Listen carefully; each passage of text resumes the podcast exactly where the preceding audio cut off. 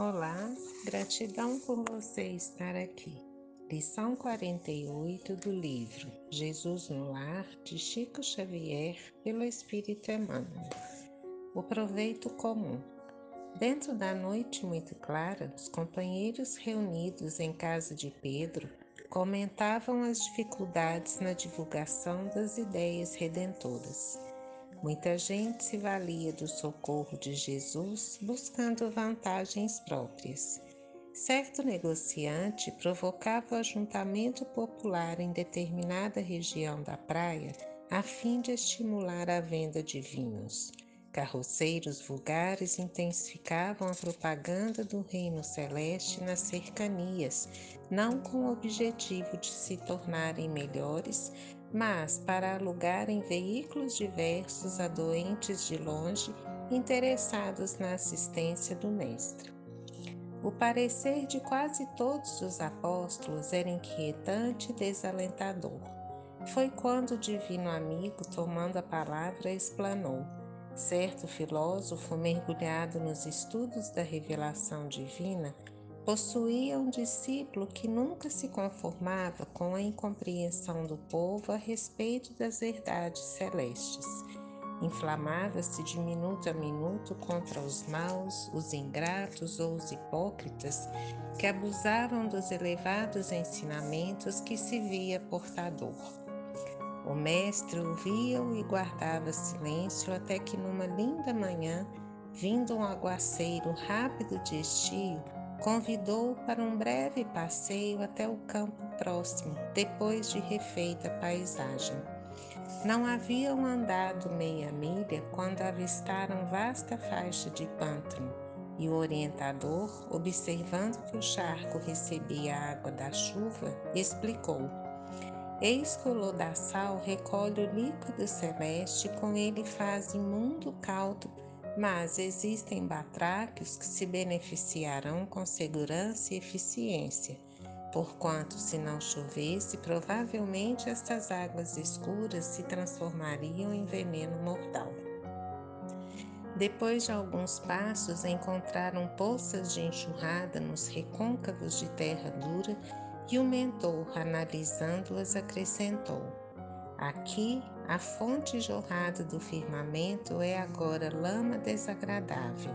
Entretanto, o que seria deste chão estéril se a água divina o não visitasse?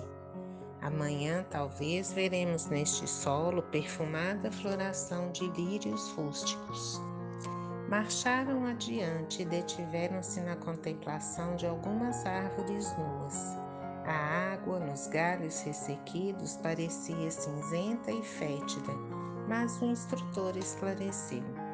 Nestas árvores abandonadas, a bênção da chuva cristalina se fez pesada e sombria. No entanto, que lhes aconteceria se as dádivas do alto não as beneficiassem? Possivelmente morreriam em breve até as raízes. Em poucas semanas, porém, cobrir-se-ão de ramagens fartas, servindo aos lares abençoados dos passarinhos. Demandaram além e descobriram alguns pessegueiros cujas flores guardavam as gotas do céu com tanta beleza que mais se assemelhavam dentro delas a diamantino orvalho levemente irisado pela claridade solar. O mestre, indicando-as, disse: Aqui, as pétalas puras conservaram o dom celeste com absoluta fidelidade e muito em breve serão perfume e beleza em excelentes frutos para o banquete da vida. Logo após, espraiando o olhar pela paisagem enorme, falou ao discípulo espantado: Jamais censures o manancial do socorro celeste Cada homem lhe recebe o valor no plano em que se encontra. Guardando-lhe os princípios sublimes, o criminoso se faz menos cruel, o pior se mostra menos mal, o imperfeito melhora, o infortunado encontra alívio e os bons se engrandecem para maior amplitude no serviço ao nosso Pai. Se possuis raciocínio suficiente para discernir a realidade, Não te percas em reprovações vazias.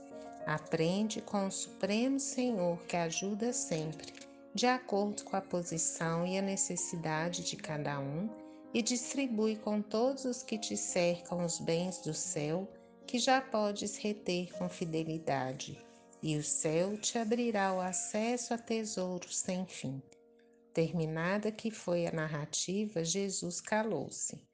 Os apóstolos, como se houvessem recebido sublime lição em tão poucas palavras, entreolharam-se expressivamente, silenciosos e felizes. O Senhor então abençoou-os e retirou-se para as margens do lago, fitando pensativas constelações que tremeluziam distantes. Luz e paz.